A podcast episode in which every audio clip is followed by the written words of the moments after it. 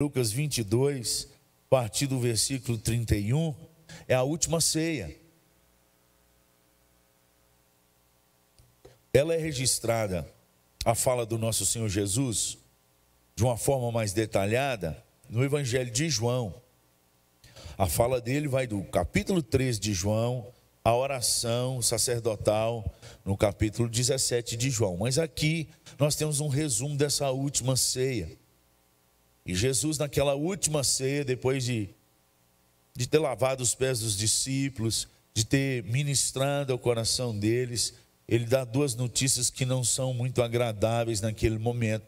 Ele diz: Um de vocês vão me trair, vai me trair. Está acima desse texto aí. E logo depois, e eles começaram a se indagar: quem seria? E logo depois, ele vira para um só, olha no olho dele e diz: Simão, Simão. E aí é esse texto. Pensa se você fosse o Simão, Simão. E Jesus olhasse no olho e disse: Eis que Satanás vos reclamou para vos peneirar como trigo.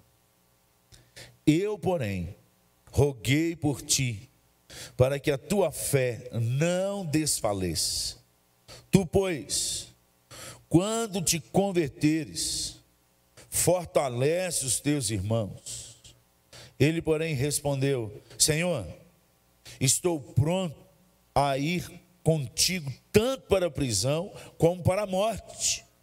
Mas Jesus lhe disse: Afirmo-te, Pedro, que hoje três vezes negarás que me conheces antes que o galo cante.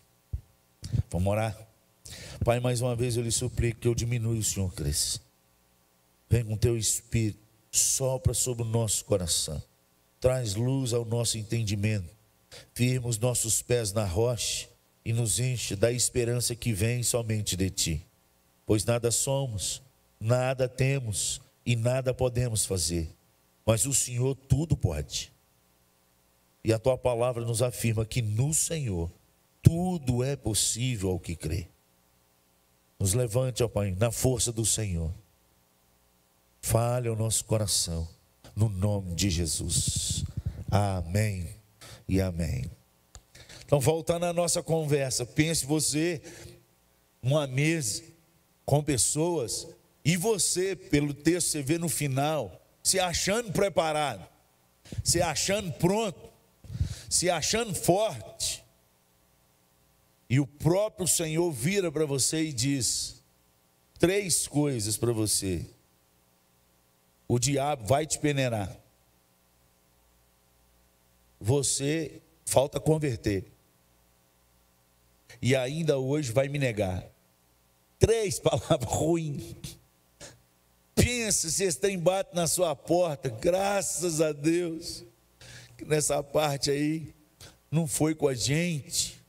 Mas pense, irmão, se coloque no lugar desse irmão irmão está sendo discipulado, o irmão da igreja, o irmão firme, o irmão que está ali atuante, e de repente ele não ouve do pastor, não é do presbítero, não é de algum membro da igreja. Você sabe que às vezes os membros falam demais, aliás, às vezes não, fala menos, felizmente. E aí chega no nosso ouvido que alguém falou da gente, a gente fica angustiado, fica chateado, não devia ficar porque a gente tem que ouvir o que Deus fala, o resto é resto. Mas a gente fica. A gente acaba dando moral porque que os outros falam. Gente que é comedor de feijão igual nós, pecador do mesmo jeito. E falou, entristece a nossa alma. Agora você pensa o Senhor da história, o Deus Todo-Poderoso, reunido num, numa ceia, num jantar, e de repente ele olha para você e fala assim: o diabo pediu para peneirar todos vocês. Aqui é vós. Não é só Pedro que vai ser peneirado. Todos eles. E falou com ele: E tu, Pedro, quando te converteres? Alguns falam assim: não, não é bem convertido a palavra. Aqui a palavra é, é voltar para o caminho, realinhar. Ou seja, se ele perdeu a fé, se ele ainda não tinha se rendido ao Senhor Jesus, ou se ele se desviou de tudo isso, o importa é que há uma reconciliação. A gente tem que parar de discutir o que a palavra de Deus não diz. E a gente tem que ficar com o que ela afirma. Tu, quando te converteres. E ele falou: E hoje ainda, você ainda vai me negar. Que notícia ruim, gente. Um coração. Com uma coisa, você escutar isso de algum membro da igreja, você fica com raiva dele, nem quer. Agora, outra coisa, como é que você fica com raiva de Deus? Como é que você, nesse momento todo de crise, o que a gente pode extrair desse, desse texto e dessa história é que Deus conhece as nossas crises e Deus conhece a nossa história. Deus é o Senhor de toda a história. Nada foge do controle dele nem a amargura da nossa alma, nem o momento que a gente desfalece, nem o momento que a gente fala assim, agora eu não aguento. Ele está em todos eles. Deus sempre está na frente. Ele nunca vai ser pego de surpresa. Deus não está sendo pego de surpresa com essa segunda, terceira onda, com as vacinas que não estão funcionando. Deus não está sendo pego de surpresa com a turma que está partindo no meio dessas enfermidades. Deus não está sendo pego de surpresa. O diabo pediu para vos peneirar. Ele sabe quem o diabo vai peneirar e quem o diabo pediu ao Pai para peneirar. Deus não perdeu o controle da nossa vida. Se anima. Ele é o Senhor da história. Mesmo com tempo ruim, ele sabe o que está acontecendo e ele sabe o que fazer. O diabo pediu para vos peneirar. Esse é um momento de reflexão, amados. Porque nem a igreja do Senhor Jesus em todo o mundo, independente das denominações, não tem a resposta. Nós temos a esperança, nós temos a promessa e nós temos um futuro garantido. Isso nós temos. Mas resposta para essa época e para esse momento, nenhuma igreja tem. Mas nós temos que fixar naquilo que nós temos e não naquilo que nós não temos. O importante é isso. E a nossa mente, ela infelizmente, ela só fixa e pontua em coisas que nós não temos e que está dando errado. Isso é desde os tempos passados, longínquos de Moisés. Moisés, eu vou te chamar para você libertar o meu povo. Assim, eu não, eu gago, eu, pesado de língua, pesado de língua é gago. Eu não, não, não dá não, Senhor. E o Senhor falou assim: Moisés, o que você tem na mão? Ele falou: uma vara. Ele falou: é com essa vara eu vou libertar o meu povo. Isso é o suficiente. E quando Deus pergunta para a gente o que a gente tem na mão, a gente responde: Senhor, eu não, eu, eu, eu não sou assim, eu não tenho facilidade para falar igual. Pra... Deus não perguntou o que você gostaria de ter ou o que você não tem. O que você tem na mão. É com isso que Deus vai nos mover. Ele não falou que a gente tem uma fé do tamanho de um navio, do tamanho da arca, do tamanho, ele falou, aquele que tiver fé, do tamanho de um grão de mostarda. O nosso mínimo nas mãos do Deus Todo-Poderoso é que, é que acontece o impossível. Deus não precisa de grandes coisas, Deus precisa da nossa obediência, fé. O justo viverá pela fé e não pelo que vê. Independe do momento que nós estamos passando hoje, amados. O certo é, nós estamos sendo peneirados. Há um tempo de provação, de máscara na cara, de álcool em gel, de remédio, vitamina, e às vezes a gente exagera e toma vitamina e começa a dar problema no organismo, porque tem muita vitamina, está acontecendo em muitos lugares, inclusive na minha casa. A gente está num momento de muita luta, em que a escuridão parece que está habitando dentro da casa, de medo. Nesse momento nós precisamos entender Deus não perdeu o controle da nossa vida, Ele sabe o que está acontecendo exatamente. O diabo pediu para vos peneirar, Ele não perdeu o controle. Essa é a primeira coisa que Deus ministrou no meu coração. Eu sei o que está fazendo, o que está acontecendo, e eu, a mim cabe a permissão de tudo. A segunda coisa que Deus ministrou no meu coração nesse texto é o versículo 32. O mais forte no texto não é a, a peneira do diabo. O mais forte no texto é o que Jesus fala. No versículo 32, eu, porém, eu, porém, roguei por ti. Há um Deus que roga por nós no meio das lutas. Há um Deus que intercede por nós no meio das catástrofes. Há um Deus que intercede por nós no meio do luto.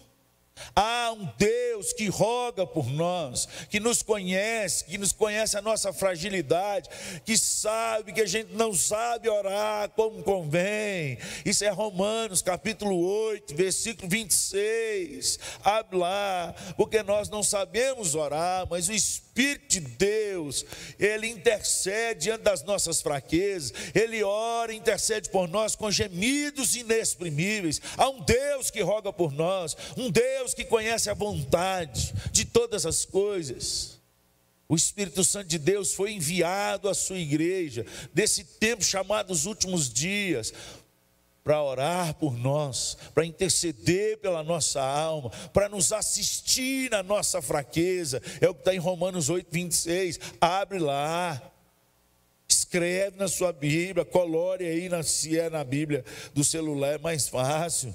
Anota para você não esquecer. Em tempo de crise, nós não sabemos o que vai acontecer e nem sabemos o que pedir, mas o Espírito de Deus sabe. Ele não só sabe o que está acontecendo, mas ele sabe o que pedir para nós, amados. É Ele que intercede por nós. Nós temos que acreditar nas promessas de um Deus que não pode mentir. E ele diz que enviaria esse consolador, e que esse consolador é aquele que assiste a gente na nossa fraqueza, ou assistir é estar do lado. Ele está do lado, dando assistência. Ele não só assiste, mas ele intercede. Ele não só intercede, ele geme. Um gemido que a gente não consegue nem explicar. O texto diz gemidos inexprimíveis Nesse momento de dor em que a igreja tem passado, igreja eu e você, que as lágrimas não param de cair nas madrugadas, que a angústia, o medo, às vezes até falta de ar vem, sem ter Covid. Mas a ansiedade está ali, o negócio bate no peito. Existe um Deus que intercede por nós. Nós precisamos acreditar em tudo que a palavra de Deus diz para a gente acreditar. Por isso que a gente tem que repetir: eu creio em tudo que a palavra de Deus diz para eu crer. E a palavra de Deus diz que Deus conhece minha aflição, que Deus intercede por mim. Eu roguei por ti, Pedro. Eu roguei por ti. Existe alguém todo-poderoso que roga por mim e por você. Nós não estamos sozinhos. Amém? Deus não perdeu o controle e nós não estamos sozinhos. É o que a palavra de Deus falou no meu coração. Mas ele diz: Olha, tu quando te converteres. Deus conhece meu estado. Eu posso mentir para os outros. Eu posso até botar a banca de líder, de falar que está pronto, que está bom. O texto diz aí, não estou inventando nada. Depois dessa conversa, Pedro ainda tenta enganar Jesus. Ou talvez não seja enganar, talvez seja aquilo que ele acha, que estava no coração dele. Ele se achava preparado, ele se achava pronto, ele se achava pronto para a batalha, para ir para a morte, para tudo. E Jesus sabia que aquilo era só fogo de palha por enquanto. Falou, oh, Pedro, tu quando te converteres, não, ainda não virou a chave aí, Pedro. Senhor, eu estou pronto. Falou, hoje ainda vai me negar. Deus conhece a nossa negação.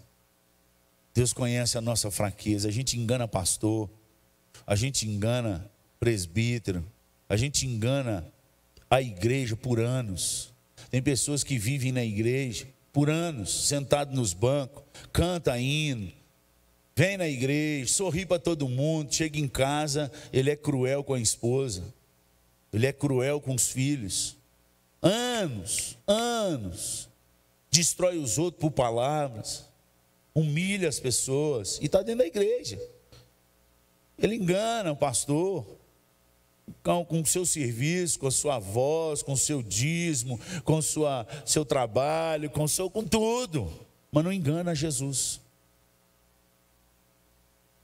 Pedro falou: Não, senhor, estou pronto. Você não está convertido ainda, não. Eu tenho passado por igrejas, amados. Tem, eu já passei por mais de 10 igrejas nesses 24 anos de ministério completo que eu tenho. Esse é o 25 ano meu de ministério. O ano que vem é bodas de prata, né? É isso? Eu não, eu não ando com esses trem mas deve ser esse negócio aí. E o que eu tenho visto de gente sofrida dentro da igreja, que eu tenho visto de mulheres que têm apanhado do marido e calada, e tem medo de denunciar, fica com medo do que vai acontecer. Eu estou falando de coisa real, não estou falando de coisa suposta que talvez aconteça. E quando eu chego para essas mulheres que eu fico sabendo e confirmo a história e falo, vão na delegacia, não vai, fica com medo. E assim tá, se dentro da igreja está desse jeito, imagina lá fora. Que coisa triste. Gente que está dentro da igreja e não converteu. Deus conhece todos nós. Quando te converteres, Pedro, Deus sabe quem é convertido nesse lugar e quem não é. Deus sabe quem tem alinhado e quem não está. Deus sabe, eu não sei. Mas Deus sabe. Isso é o que o texto me fala. Ele não perdeu a história, ele roga por nós, mas ele sabe onde está nosso coração. Se realmente está nele ou se realmente está fora. Ah, Maria, ah, Marta, Marta anda inquieto e tão preocupado com tantas coisas. Uma só coisa pedindo.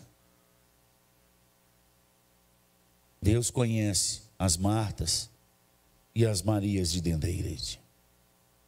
Maria escolheu a melhor parte. E essa parte não lhe será tirada. O que Jesus disse para Marta naquele dia não é só que Maria tinha escolhido a melhor parte, é que aquilo tudo que ela estava fazendo um dia ia ser tirado dela. Anda inquietas e te perturba por tantas coisas. E assim tem sido nós nesse tempo, preocupados com tanta coisa se o dinheiro vai dar, se o Covid vai bater na porta, se bateu, como é que vai ser curado? Será que eu vou viver ou será que eu vou morrer? Será que, como é que vai ser? Se vai faltar comida na minha casa? Será que eu vou ser mandado embora? Será que, será que eu vou estudar algum dia em escola presencial de novo? Será que eu vou passar no vestibular? Será que eu. E uma coisa só Deus quer de nós: que a noiva se prepare para o encontro com o noivo, porque ele está às portas. Tanta coisa te preocupa. Essas coisas desse mundo tudo vai passar. Mas aqueles que fazem a vontade de Deus vão permanecer eternamente. Aqui é do seu coração. Porque Deus conhecendo a gente, a falta de conversão, que a gente precisa tomar vergonha na cara e mudar. Mesmo assim, ele fala: Tu, quando te converteres, ele sabe exatamente o que vai acontecer. Ele sabe quem vai dar o start de conversão. Ele sabe quem vai mudar de verdade. Mas para quem vai mudar de verdade, se você é esse que está me ouvindo e mudou de verdade, a palavra de ordem de Deus para mim e para você é: fortaleça os teus irmãos. Nenhuma outra palavra foi dada a Pedro. Olha para o texto aí. Versículo 32: Eu, porém, roguei por ti, para que a tua fé não desfaleça. Tu, pois, quando te converteres, fortalece teus irmãos. O ponto de toda angústia e de luta que vamos passar O que nós precisamos aprender é que nós temos uma palavra de ordem do nosso Senhor. Em tempo de tribulação, é tempo de fortalecer no Senhor.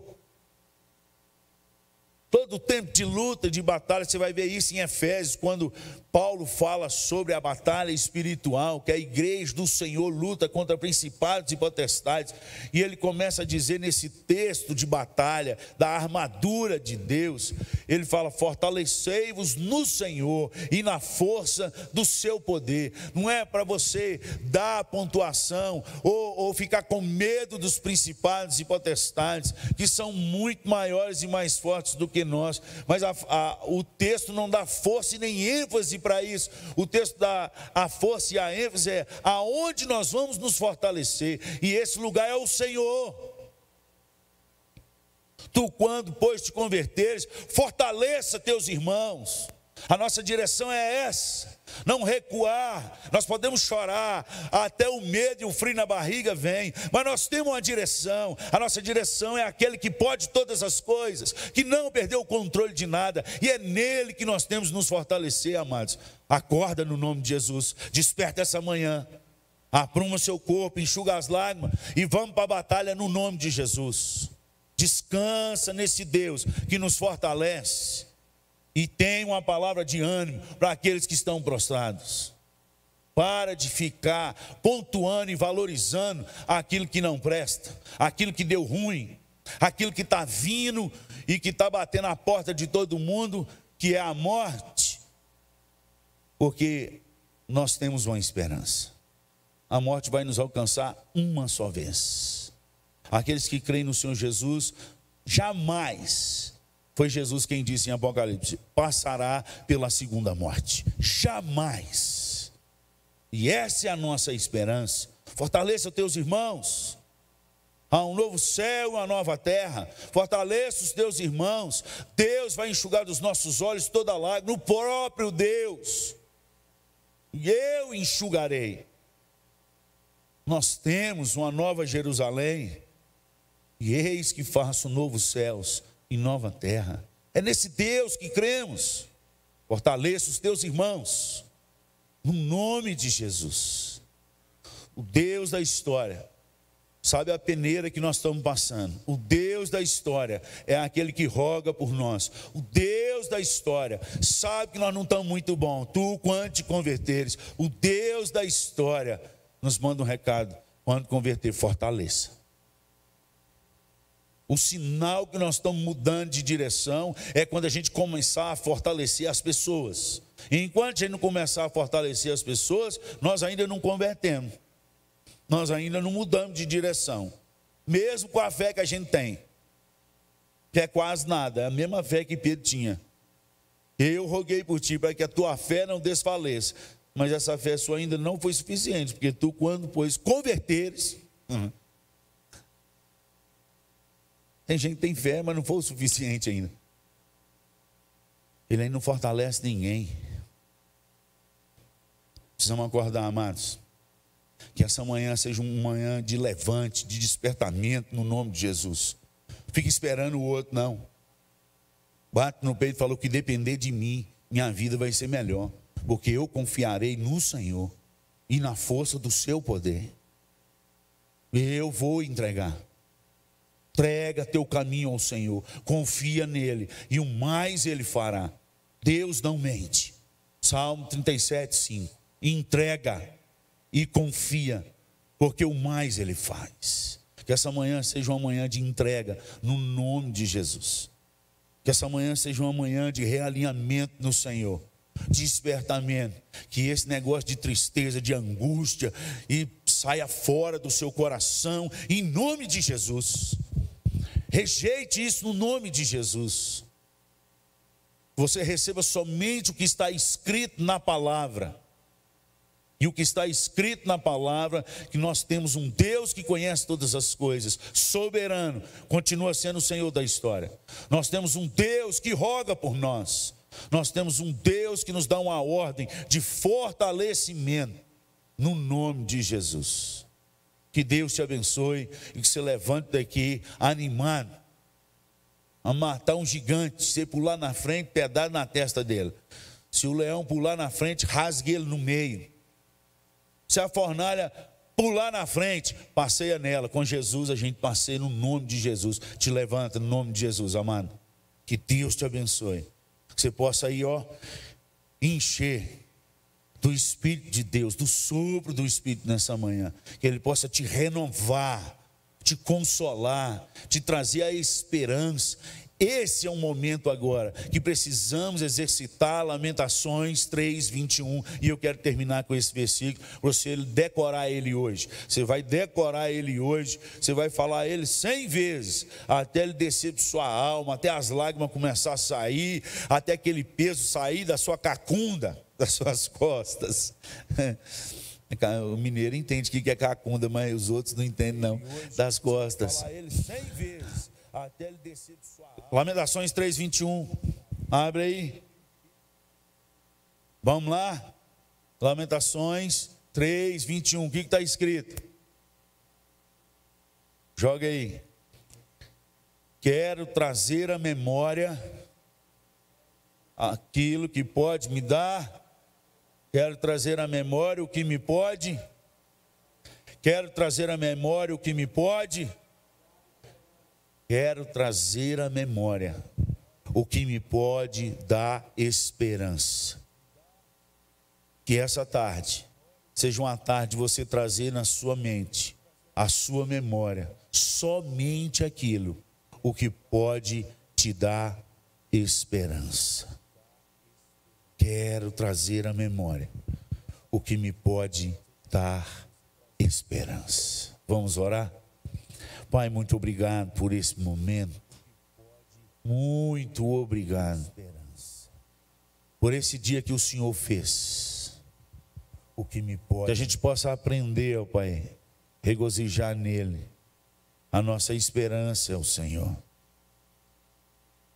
Vem sobre a tua igreja, Senhor, nesse momento de crise mundial. Visita o teu povo, aonde ele estiver. Povo chamado pelo Senhor. que estejam sobre o teu povo a graça